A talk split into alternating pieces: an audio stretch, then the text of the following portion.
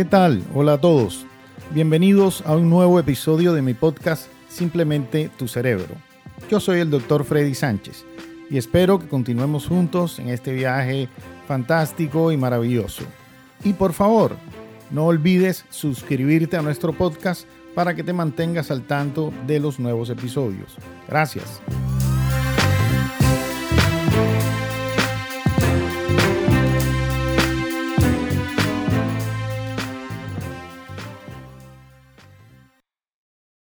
En el episodio de hoy quisiera hablarte de un tema que resulta de gran interés para la mayoría de las personas y es el que trata acerca de ¿podríamos hacer algo para mantener funcionando nuestro cerebro en la mejor manera posible? ¿Existe alguna herramienta, alguna técnica, algo que pudiéramos hacer para garantizar que éste se mantenga en las mejores condiciones? De eso es lo que quiero hablar hoy. Hace unos capítulos atrás, en el primer episodio, hablamos de la poda neuronal, un fenómeno que ocurre durante la adolescencia en el cual un gran número de células nerviosas eh, pues son desechadas porque esos circuitos no han sido empleados a lo largo de esos primeros años de vida y entonces se está ya formando el cerebro del adulto, se está estructurando la arquitectura final del cerebro del adulto y por ende esos circuitos pues, digamos que se desconectan. Sin embargo, a pesar de que eso ocurre así, el cerebro siempre está en medio de un equilibrio en el cual hay células que mueren por diversas razones, pero hay nuevas células que se van produciendo en diversas áreas del cerebro. Ese es un concepto relativamente nuevo que recibe el nombre de neurogénesis. Y esas células logran conectarse entre sí de manera muy particular y además incluso conectar áreas distantes del cerebro para suplir y controlar y regular funciones de la manera más compleja posible y además adaptarse a los estímulos provenientes del exterior y esa propiedad recibe el nombre de neuroplasticidad. La neurogénesis y la neuroplasticidad, es decir, la formación de nuevas células y el modo en que éstas se acomodan, digamos, para conseguir que el cerebro funcione bien son importantísimas para tener una buena salud cerebral y una excelente calidad de vida. Y es de eso de lo que quería hablar. Y entonces la pregunta que surge es, bueno, ¿y podemos hacer algo para mejorar esa condición? ¿Hay algo que, voluntariamente y de forma dedicada eh, pudiéramos realizar, tal como cuando, por ejemplo, decidimos hacer ejercicio físico para evitar aumentar de peso o para mantener una buena salud cardiovascular, etcétera? Bueno, pues la respuesta es que sí, sí. Es decir, el cerebro tiene la posibilidad de él mismo tratar de equilibrarse y nosotros podemos contribuir a eso si tenemos en cuenta ciertos eh, lineamientos. La primera cosa que sería importante dejar clara es el modo en que se entrena el cerebro es estimulándolo. Quiere esto decir que las funciones menos utilizadas por nosotros a lo largo de la vida serán, pues, lógicamente, las primeras que podrían sufrir algún grado de deterioro y posteriormente cesar su funcionamiento. Esto significa que si nosotros no tenemos, por ejemplo, eh, buenas eh, relaciones eh, interpersonales, sociales con otras personas, pues quizás las habilidades que se requieran y los circuitos que respaldan a esas habilidades podrían ir reduciendo su actividad y finalmente deteriorarse. Así podría ocurrir con todos y cada uno de, los elementos que componen nuestro comportamiento diario. Desde ese punto de vista, entonces, mientras entrenemos nuestro cerebro de manera más integral, pues mejores condiciones tendremos desde el punto de vista neurocientífico y también desde el punto de vista comportamental.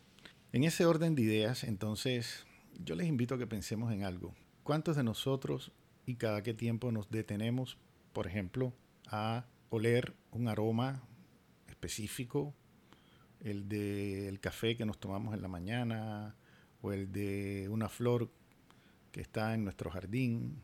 ¿O cuántos de nosotros nos detenemos a observar con curiosidad en detalle la variación de colores de las plumas de un ave o, justamente de una flor también y cómo los colores se matizan y se superponen unos a otros y se degradan. En fin, ¿cuántos de nosotros nos entrenamos en el ámbito, digamos, de la sensorialidad, es decir, de los órganos de los sentidos? Probablemente casi nunca lo hacemos y cuando lo hacemos es casi casual y, y, no de una manera orientada a conseguir un fin. Ok, pues podríamos empezar entonces por algo tan simple como qué importancia tiene para nuestro cerebro entrenar las cosas que no hacemos a menudo con él, de forma tal que esas áreas que han sido poco utilizadas no deduzcan, entre comillas, que ya no son necesarias y se apaguen o se desconecten, digámoslo de esa forma. Por supuesto, una forma caricaturesca. Entonces lo que tendríamos que hacer es empezar inmediatamente a usar nuestro cerebro en la mayor cantidad que se pueda, es decir, que no haya áreas que permanezcan sin uso para eh, eh, pues, lograr esto. Les decía que después de la poda neuronal, a lo largo, en general a lo largo de toda la vida, el cerebro produce nuevas células de repuesto de las que van muriendo, para suplantar a las que van muriendo. Sin embargo, como todo en la vida, a partir de cierto momento esta posibilidad empieza a reducirse producto del envejecimiento celular normal, que no es tan como nosotros pensamos que ocurre cuando uno tiene 70, 80 años, ¿no? El envejecimiento celular comienza a edades tan tempranas como los 30 años. Y a partir de ahí comenzamos a perder células. Claro, a esa edad también hay una gran cantidad de facilidades de reproducción de nuevas células. Pero ya después de los 50 años hay estudios que demuestran que la posibilidad de nuestro cerebro de producir células nuevas para suplantar las que han ido muriendo se reduce de manera significativa. Tanto que queda más que nada circunscrita a dos áreas particulares del cerebro. Una, el hipocampo, que es una estructura que tiene forma de gancho. Su nombre hipocampo viene del latín hippocampus, que es el nombre que tienen los caballitos de mar, que tienen como una forma de un gancho así. Bueno, pues así mismo es la estructura que tiene que ver mucho con la memoria visual, con la memoria espacial y que nos sirve para orientarnos, etc. E, eso es importantísimo para el funcionamiento de la memoria. Y la otra eh, área que produce eh, células, neuronas de respuesto, se conoce con el nombre de bulbo olfatorio. El bulbo olfatorio, como su nombre indica, ya ustedes pueden deducir, se encarga de todo lo que es eh, la interpretación y manejo de las sensaciones olfativas. Correcto.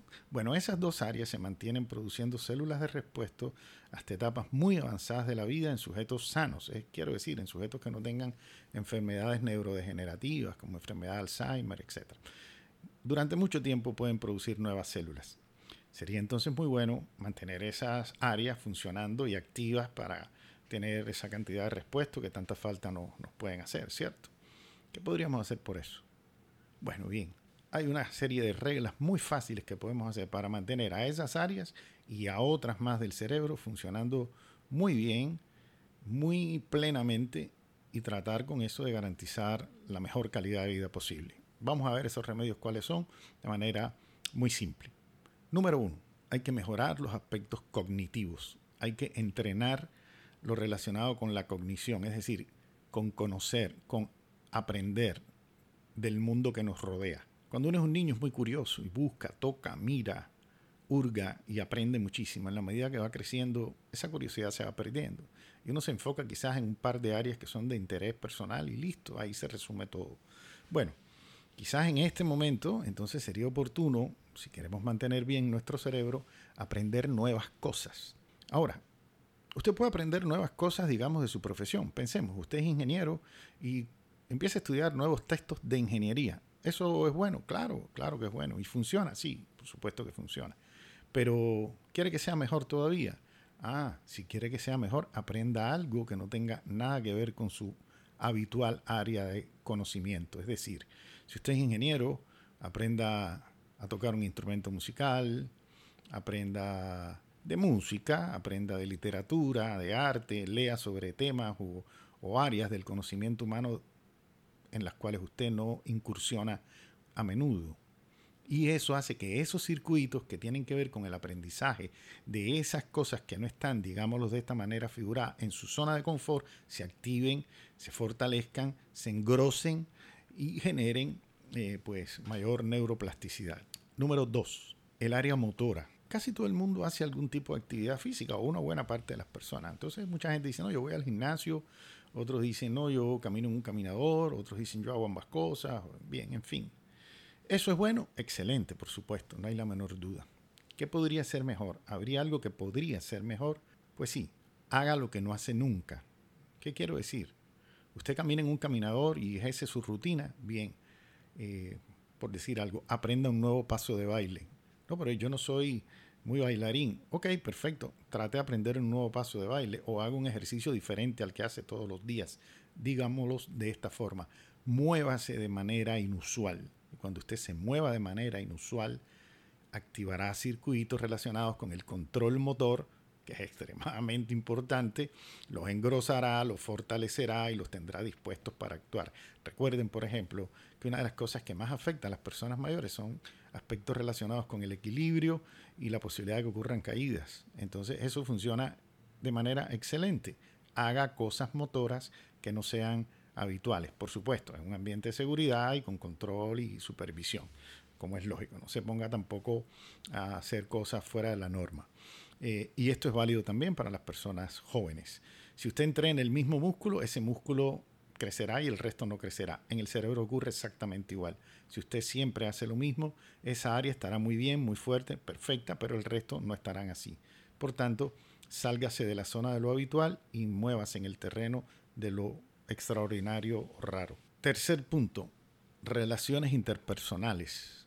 Entrene sus habilidades sociales, entrene sus habilidades para establecer y mantener relaciones interpersonales. ¿Por qué? Porque el ser humano es un animal social, no tengo otra forma de decirlo. Está perfectamente comprobado que si hay algo que pudiera sernos tremendamente útil a lo largo de toda la vida es la habilidad de socializar con los demás. Es posible que usted tenga muchos amigos, si tiene muchos amigos, perfecto, pero manténgase en contacto con ellos y esté dispuesto a establecer nuevas relaciones, nuevas relaciones interpersonales. Es decir, no se quede solo en su grupo, sino conozca nueva gente, siéntase abierto a conocer nueva gente, a discutir nuevos asuntos, a abrirse a nuevas perspectivas, a entender cosas, a, no generar una polémica infinita por nada, simplemente a tratar de entender que las personas somos diferentes y que justo y gracias a eso es que esta diversidad y esta humanidad compartida nos protege y garantiza que nuestro cerebro funcione bien. Cuarto elemento, entrenes sus órganos de los sentidos. Y vamos a comenzar pues por la vista. Mire con detenimiento.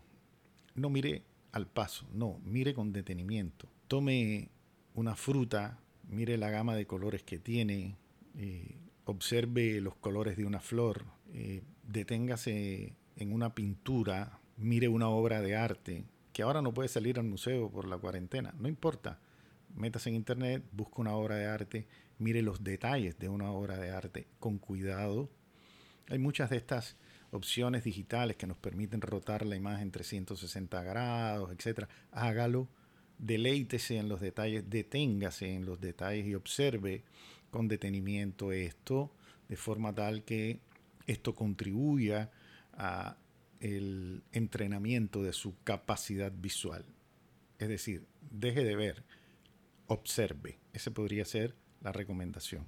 En ese mismo orden de ideas escuche, no oiga, escuche, escuche con atención. Por ejemplo, música. Entonces usted dice, yo oigo música, a mí me encanta el bolero o la salsa o el tango o lo que sea. Ok, perfecto, excelente. Mi recomendación, sálgase de su zona de confort. Cuando usted escucha boleros, si ha escuchado boleros durante 10 años o 20 de su vida, usted sabe todo lo que va a ocurrir, más o menos en un bolero, más o menos. Sabe cuándo quizá el instrumento va a cambiar un poco el tono, sabe los matices del pasaje que se viene, porque esas, o sea, los ritmos tienen unas estructuras que justamente suelen ser cíclicas. Entonces, sálgase un poquito de ahí. Sobre todo, escuche música, por ejemplo, tipos de música que tengan instrumentos que usted no suele escuchar a menudo. Es decir, eh, escuche una pieza clásica o escuche algo moderno, de lo que prefiera, Eh, eso le permitirá sentir sonidos, explorar un mundo auditivo distinto. Puede escuchar también de manera mucho más simple. Siéntese en un sitio en su casa, cierre los ojos y escuche su entorno. Eso también funciona a la perfección, por supuesto. Pero lo que quiero decir es, escuche cosas y trate de explorar con el oído. Cierre los ojos y trate de hacer una exploración auditiva de su mapa sonoro para que esos circuitos relacionados con el oído, lo mismo que los anteriores, se enriquezcan, se engrosen y esas neuronas recuperen su habilidad neuroplástica o la conserven. Bien, el tacto, palpe cosas, tome un objeto, tome una fruta. Le pongo un ejemplo, no es igual palpar una manzana que palpar un durazno. Usted palpa una manzana y siente la piel lisa, eh, y al mismo tiempo palpa un durazno y siente esa piel aterciopelada, y si al mismo tiempo que lo palpa, lo huele, pues entonces la sensación se complica un poco más y se hace más compleja literalmente, y eso enriquece muchísimo eh, su sentido del tacto.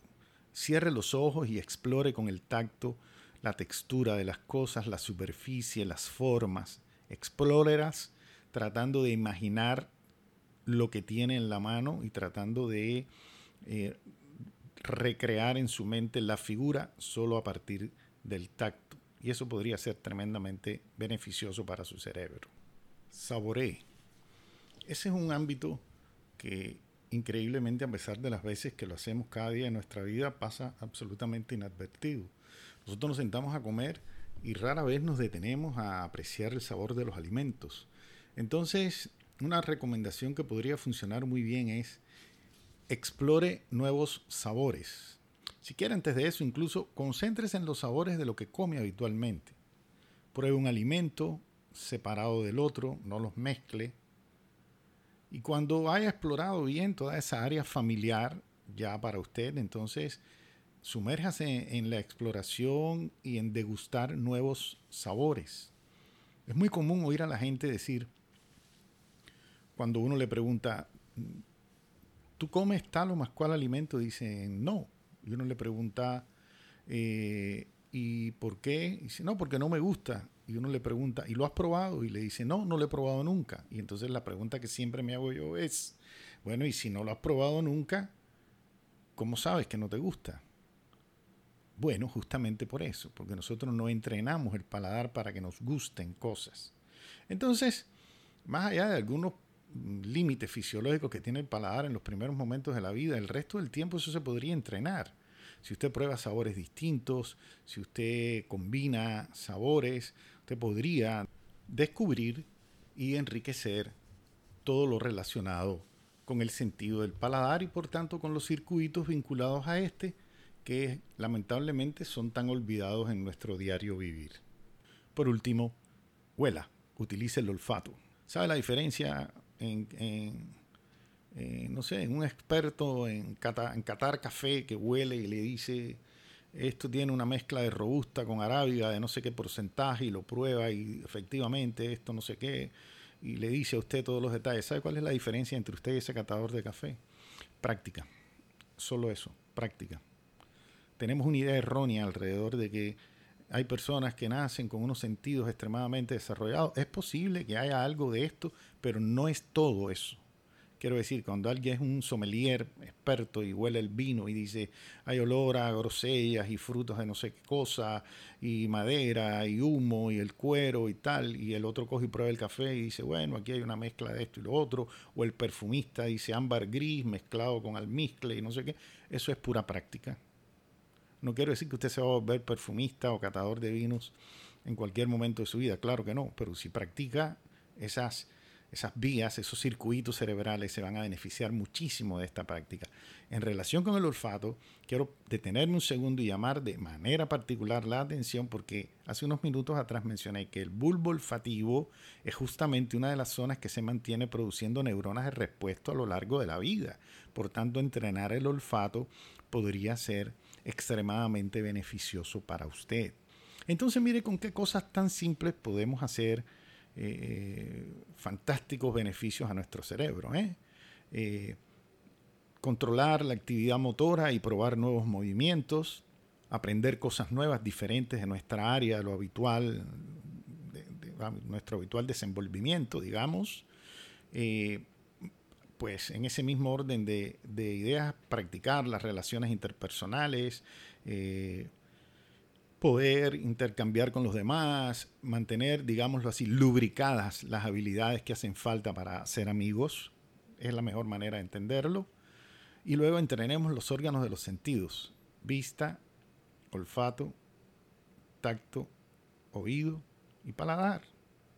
Y con eso le haremos un tremendo beneficio a nuestro cerebro. Nuestro cerebro es lo que nosotros hacemos por él.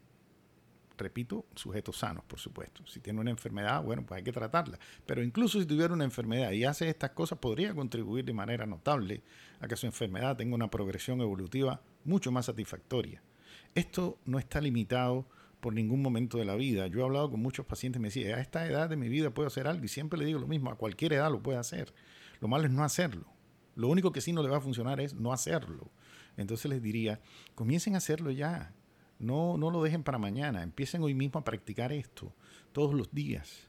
Enriquezcan su vida y alimenten nuestro cerebro con cosas que nos gustan, aprovechando todas las vías que tenemos. De esa forma se consigue mantener un cerebro mucho más joven y más eficaz. Está aprendiendo algo en lo cognitivo, lo lee, lo escribe y lo lee en alta voz y lo escribe y luego lo repite al tiempo que lo va escribiendo y entonces usted leyó y eso entró por la vista, lo está repitiendo en alta voz y eso salió de su boca y volvió a entrar por su oído y al mismo tiempo lo está escribiendo y está quedando en esos circuitos visomotores en los que usted revisa lo que escribe para que le quede derecha la letra, ¿no? Entonces fíjese cómo un mismo conocimiento lo podemos meter de tres formas distintas en nuestro cerebro o lo podemos leer así simplemente como quien lee una revista de moda, así al vuelo, en lo que esperamos que nos atienda el médico. Es absolutamente diferente. Entonces, por tanto, señores, alimentemos nuestro cerebro. No lo dejemos para después. Alimentemos nuestro cerebro. Ahora mismo, a partir de ahora. Y si lo hacemos así, pues lo vamos a agradecer y vamos a tener una vida mucho más feliz porque vamos a tener mucho mejor calidad. Yo sé que esto puede parecer complicado, pero no lo es. Esto es simplemente tu cerebro.